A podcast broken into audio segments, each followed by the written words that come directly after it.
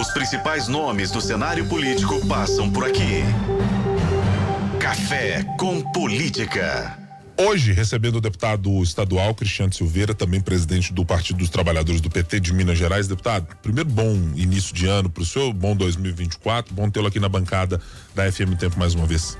Obrigado, Braim. Um bom ano para você também, toda a equipe aqui da, do Tempo, da Rádio Super. Um prazer estar aqui de volta. Deputado, vamos começar com ainda o ano de 2023, porque evidentemente ele ainda tem eh, alguns saldos que vão ser levados para esse ano de 24 e depois chegaremos ao momento de discutir isso também. Eh, olhando para o ano de 2023, primeiro dentro da Assembleia Legislativa, aquilo que a oposição esperava do ponto de vista do embate pragmático e político que tem com o governo Zema foi atingido? Sim, eu acho que o, o papel que, que nós desempenhamos foi fundamental em pautas que eram importantes na, no, na, naquele ano, né? Talvez a mais importante, regime de recuperação fiscal. A gente sabe que o governador queria aderir ao regime de recuperação fiscal nos moldes que ele estava estabelecido desde a época do governo Temer, com o governo Bolsonaro, e ele nunca fez nenhum esforço para tentar rediscutir as condicionantes, né, rediscutir os parâmetros das obrigações que eram impostas aos estados. Mesmo sabendo que Rio de Janeiro não conseguiu cumprir, Rio Grande do Sul não conseguiu cumprir, ninguém conseguiu cumprir, o governador achava que era suficiente aderir ao regime de recuperação fiscal da maneira que estava estabelecido. O que, que a gente alertava? Olha, congelamento de salário de servidor, congelamento de progressão de carreira, de concurso, é, é, teto de, de, de, gasto, que chama gasto, mas é investimento público. Então, isso tudo traria um prejuízo muito grande para o cidadão mineiro. E a gente defendia o seguinte: que o Estado tinha que pensar alternativa. Tínhamos que discutir alternativas. Nós fomos ao Ministério da Fazenda, fomos ao, ao Senado.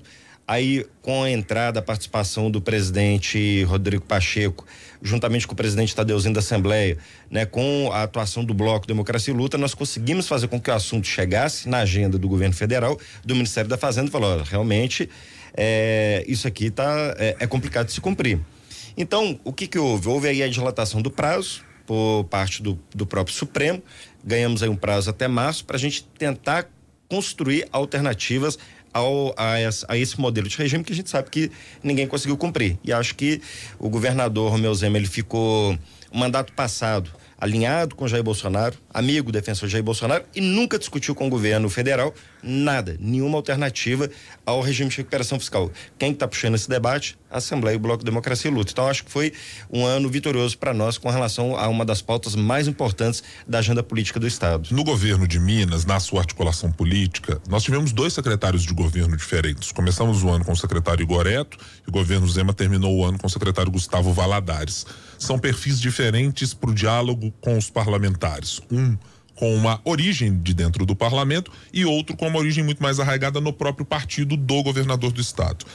Nenhuma dessas duas figuras, nem o líder de governo, ninguém ao longo desse tempo tentou discutir qualquer alternativa ao regime de recuperação fiscal do que era do modelo Temer, como senhor mencionou? Se o fez, não foi com, não, não, não participei. É, e até onde eu sei, conversando com o, o, o líder do, do, nosso bloco também, não chegou nenhuma informação para olha, eles querem discutir aqui é, outra, outros parâmetros. É, em momento algum. Era apenas o seguinte: fazer adesão ao regime de recuperação fiscal da maneira que estava estabelecido, sem discutir a incapacidade do Estado de cumprir, porque não teria condição de cumprir, e sem propor nada, colocar nada no lugar. Então eu, eu vejo que uma inabilidade muito grande do governo, o governo Zema que passou o mandato todo passado falando da dívida que herdou do governo anterior, e a grande obra dele foi essa, viu? Porque aí, quando você olha o estado de Minas Gerais, fala assim: o Zema concluiu os hospitais regionais? Não. Fez grandes obras estruturantes? Não. Quantas escolas entregou? Quantas casas populares entregou? Quantos hospitais entregou? Entregou nada. Então a grande obra foi ficar falando mal do governo passado que estava arrumando a casa. Vem cá, como é que você está arrumando a casa se o cara aumenta a dívida do Estado, porque não pagou parcela da dívida com a União, né? Por causa da suspensão do pagamento, e mais de 50 bi?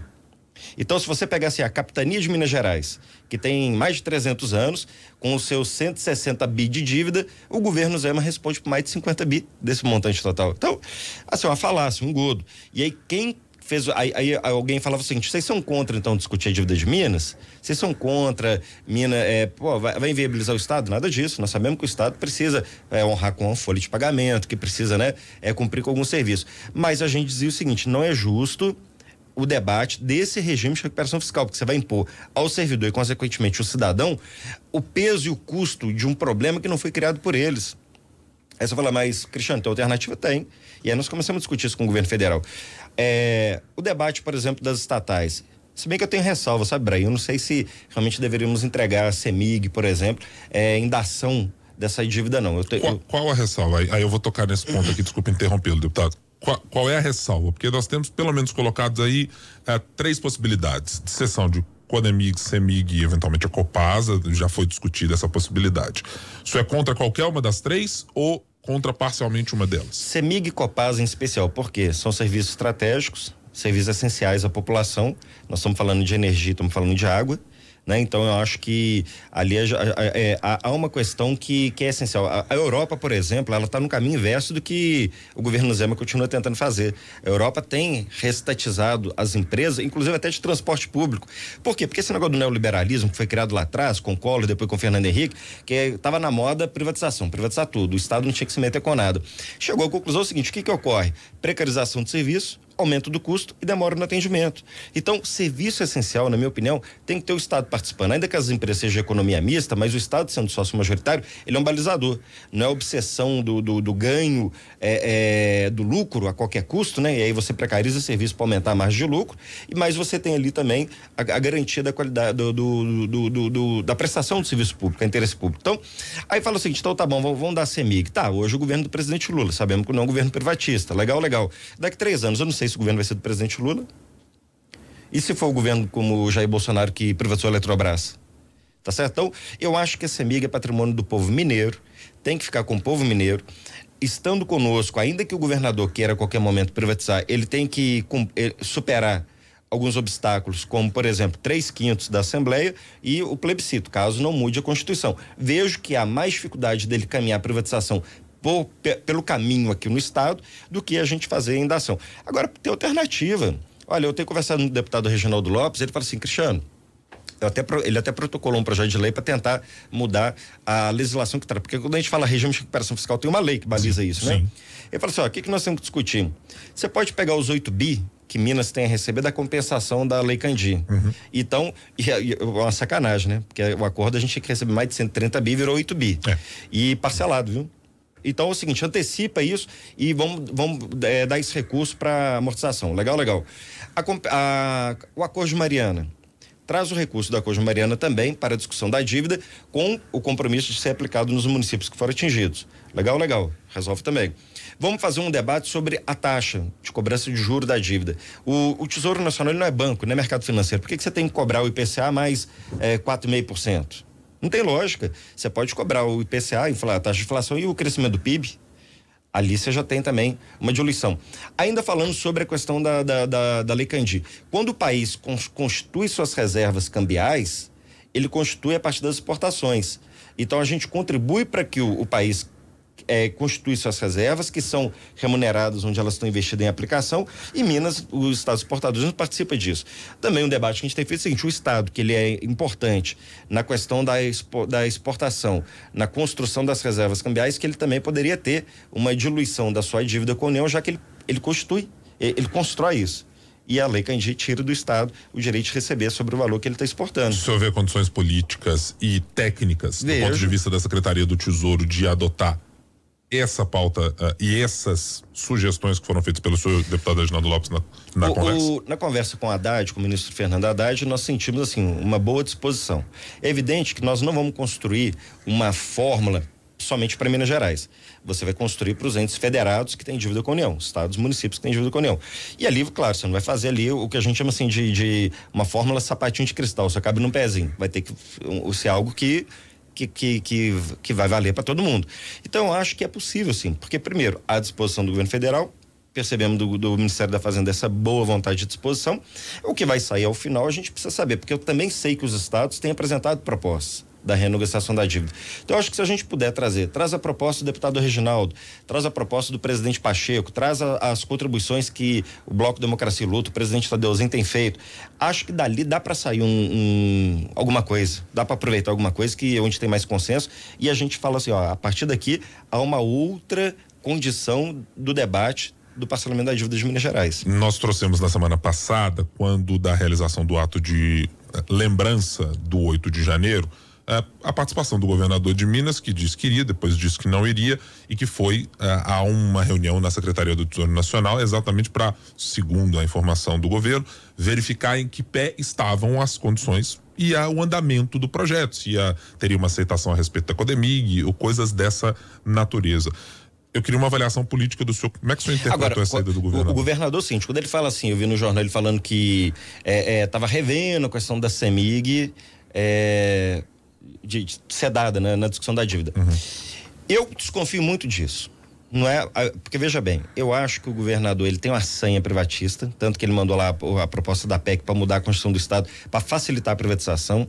Aí você vai falar assim, Cristiano, CEMIG é uma empresa ruim? Não é, tem problema? Tem problema, como toda empresa. Mas quando você compara com seus pares no Brasil, sejam privadas ou públicas, está entre as melhores, por incrível que pareça, está entre as melhores. Ela é deficitária, não. Ela é superavitária, distribui bons lucros e dividendos para o Estado e para seus acionistas. Ela é, é ineficiente? Não. Com todo problema, quando eu, quando eu digo, comparando, ela da, da consegue ser uma empresa melhor. Quando no mandato passado nós recebemos aqui os deputados estaduais de Goiás, eles montaram uma CPI para investigar a privatização que foi feita lá no estado da companhia energética deles e que ao final das contas agora no final do ano a gente viu que a Equatorial assumiu o serviço de energia porque o trem tá ruim demais. Constatação, falaram, aumentou o custo, aumentou o tempo de prestação de serviço e precarizou.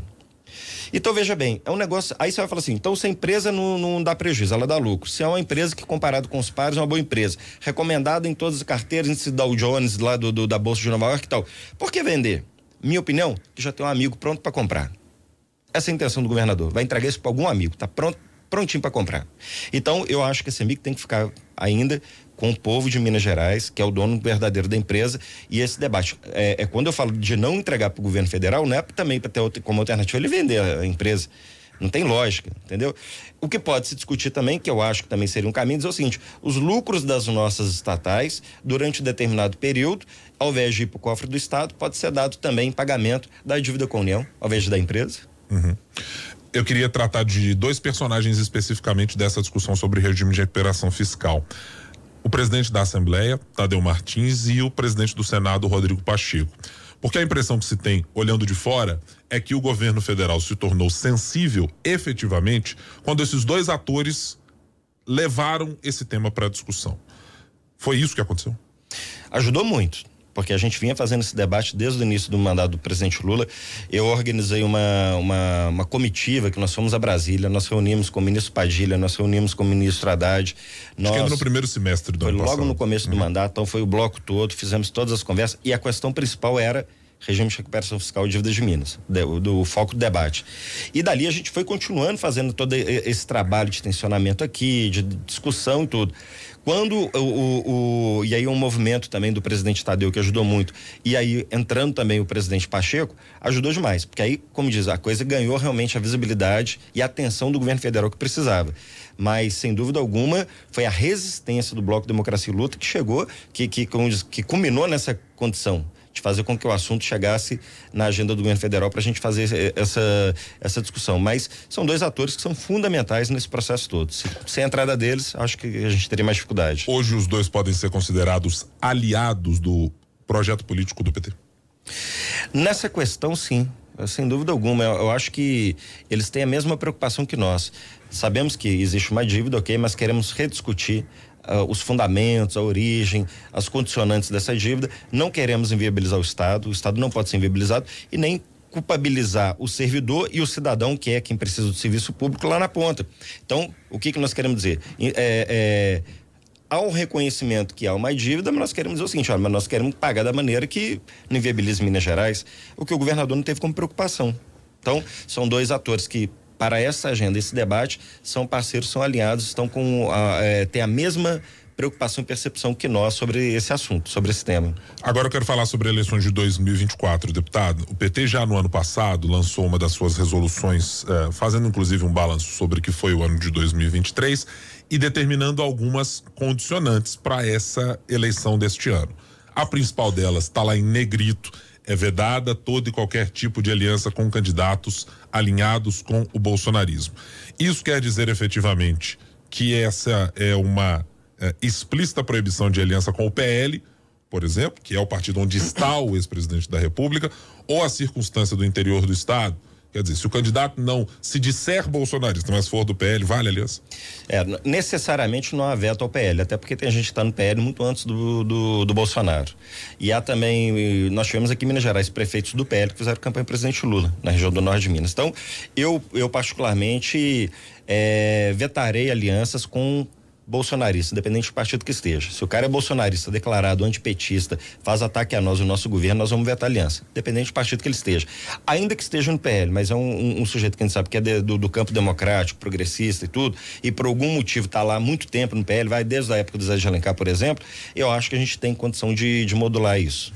Como é que você faz isso no estado com 853 municípios? É, algumas a caso, das cidades né? têm, têm é. as suas comissões próprias, mas é, é análise caso a caso, isso será dado apenas apenas pelo Diretório Mineiro ou o Diretório Nacional tem alguma influência nessa decisão? O, o Diretório Nacional, é, normalmente ele atua nas cidades maiores, que uhum. o que ele estabelece que são as prioridades do PT Nacional, que são cidades de segundo turno e são cidades acima de 100 mil eleitores, que você tem geradora de TV, por exemplo. Então, o Diretório Nacional costuma fazer um acompanhamento mais próximo desses municípios. Os demais municípios ficam muito a cargo da direção estadual. Nós temos lá no PT o GTE, que é o Grupo de Trabalho Eleitoral, e esse grupo ele vai fazendo toda essa, essa análise de cidade por cidade. Nós vamos ter cidade que nós vamos ter candidato, e o PT pretende lançar candidato no maior número de municípios onde for possível. Hoje não for possível, nós queremos compor e vamos compor com alianças de candidaturas do campo democrático popular, né? É, seja da nossa federação, então que esteja nesse espectro da base do presidente Lula e onde não for possível, pelo menos a chapa de vereadores, para garantir a presença nossa, se, pelo menos nas câmaras municipais. Então, a ideia é que o partido ele participe efetivamente das eleições em algum desses níveis, com prefeito, com vice-prefeito ou ao menos chapa de vereadores. E o grupo de trabalho eleitoral que fica a cargo de fazer essa avaliação. No caso de Belo Horizonte em específico, há, há algumas discussões que foram iniciadas na semana passada dão conta de que PT e PSD ainda têm uma possibilidade ou de aliança ou de manutenção de candidaturas avulsas, a depender do cenário, eh, em Cuiabá, por exemplo, e em Belo Horizonte. O cenário da capital, o PT tem convicção de que precisa ter uma candidatura no primeiro turno eh, representativa ou é uma possibilidade de se fazer um acordo até a chegada da eleição, por exemplo, de apoio ao PSD? Não, no nosso entendimento é de que hoje né, é, é, viável a candidatura do Partido dos Trabalhadores. Nós definimos pelo deputado Rogério Correia, que é o nosso pré-candidato, nosso nome, e qualquer discussão de, de apoio à aliança ficaria para segundo turno. Evidente que cenário político você vai tomando a decisão e ajustando a tática a partir da conjuntura. Se a conjuntura muda, por exemplo, com o risco de uma, de uma vitória da extrema-direita, nós podemos rever alguma posição. Mas não sendo eixo o cenário, nós achamos, entendemos que a candidatura do PT em primeiro turno é importante. Também para fortalecer a chapa de vereadores, aumentar a nossa bancada, fazer o debate do, do, do de um projeto que a gente pensa para Belo Horizonte. Então, é, o partido, vamos lembrar, ele já governou a capital várias vezes, todos os governos saíram bem avaliados. Então, o PT tem uma boa. O, o Belo Horizontino ele tem uma boa lembrança das administrações do PT.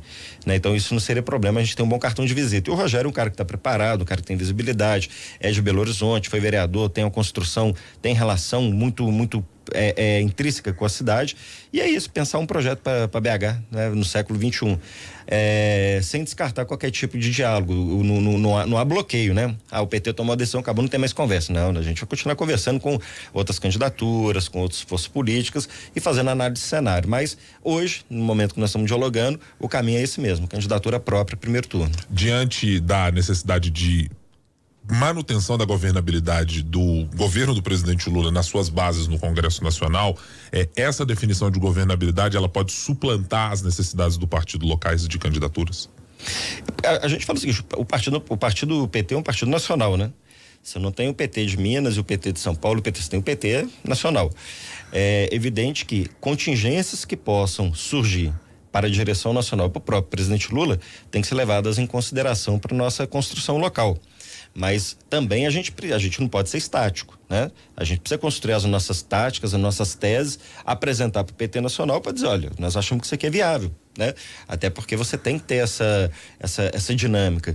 É, como eu disse, eu, não, não, eu acho que podemos chegar no, ao fim desse caminhar e entender que é, o FUAD foi um aliado do presidente Lula, tem uma boa relação com o presidente Lula, mas podemos chegar à conclusão de que manter a candidatura do PT também é estratégico né, para um, um, determinado segmento e fazemos uma conversa em segundo turno, né? Quem sabe se o PT também estiver no segundo turno, né? É, enfim, mas claro que adiante a, a posição do presidente Lula e do PT Nacional é importante na construção da tática ao final do processo. O, o PT me parece, é, deputado, que tem no governo do presidente Lula uma aposta de que o programa de aceleração do crescimento pode ser um grande motor tanto para o próprio presidente quanto para impulsionar as candidaturas e os potenciais candidatos no interior do estado, no país de maneira geral.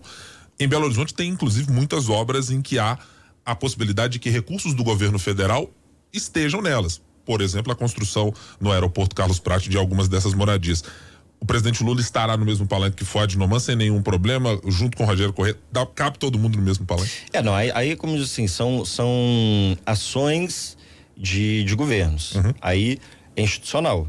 Prefeitura, governo federal. Então, a, a, inauguração de uma obra, evidentemente, que é governo federal com a prefeitura municipal, cabe todo mundo. O, o, o, nós tivemos uma, uma visita do ministro Padilha à prefeitura de, de Belo Horizonte, o deputado Rogério Corrêa acompanhou, teve junto. Então, nós não temos esse problema. O que for para Belo Horizonte, do governo federal, ação do governo, nós estaremos juntos na institucionalidade. Agora, campanha, aí é diferente, né? Tendo a candidatura do PT, evidentemente o presidente Lula ele tem o seu partido, ele tem terá a sua posição. É, então acho que isso não é problema não. Então até lá o que tiver que inaugurar, participar, visitar, a agenda, nós vamos fazer junto. Então, o Reginaldo Lopes, inclusive, tem ajudado muito o prefeito Fuad na, na questão do anel rodoviário, que são as alças, né? Que vão fazer as ligações, já conseguiu liberação do Ministério da, eh, de Infraestrutura e Transportes e também já tem um recurso garantido. Então, é isso, a gente quer. No, no, no, nós não temos problema com o Fuad, mas nós queremos construir a nossa tática local. 8 horas e 55 minutos, nós estamos conversando com o deputado estadual e presidente do PT, Cristiano Silveira. No Café com Política. No Café com Política. Hora do bate-pronto. Deputado, vamos aqui às nossas conversas e às nossas perguntas rápidas e respostas na mesma proporção. Lula em Minas Gerais, quando? Boa pergunta, estamos aguardando também. É, presidente Lula já tinha indicado vir a Minas, só que em decorrência da cirurgia que ele precisou fazer, adiou, e agora a gente aguarda da equipe dele a, um indicativo de nova data, ainda não tem. Empresas mineiras incluídas no abatimento do acordo de recuperação fiscal. Dá para ter certeza se vai acontecer? Não. PT e PSD estarão juntos em 2026 numa eventual candidatura para o governo de Minas Gerais? É possível. A candidatura de Rogério Correia vai até o final ou a composição federal pode determinar o fim dela? Entendemos que ela é importante para o primeiro turno. Cristiano Silveira, deputado estadual, presidente do Partido dos Trabalhadores aqui em Minas Gerais. Muito obrigado por estar conosco aqui Obrigado mais uma vez, deputado. Obrigado a todos, a vocês e prazer estar conversando aqui sobre assuntos tão importantes para o nosso estado. É, temos um ano muito atribulado, evidentemente, em relação à política e às eleições municipais, então já já a gente faz novo convite para que o senhor esteja aqui conosco também. Com o maior prazer.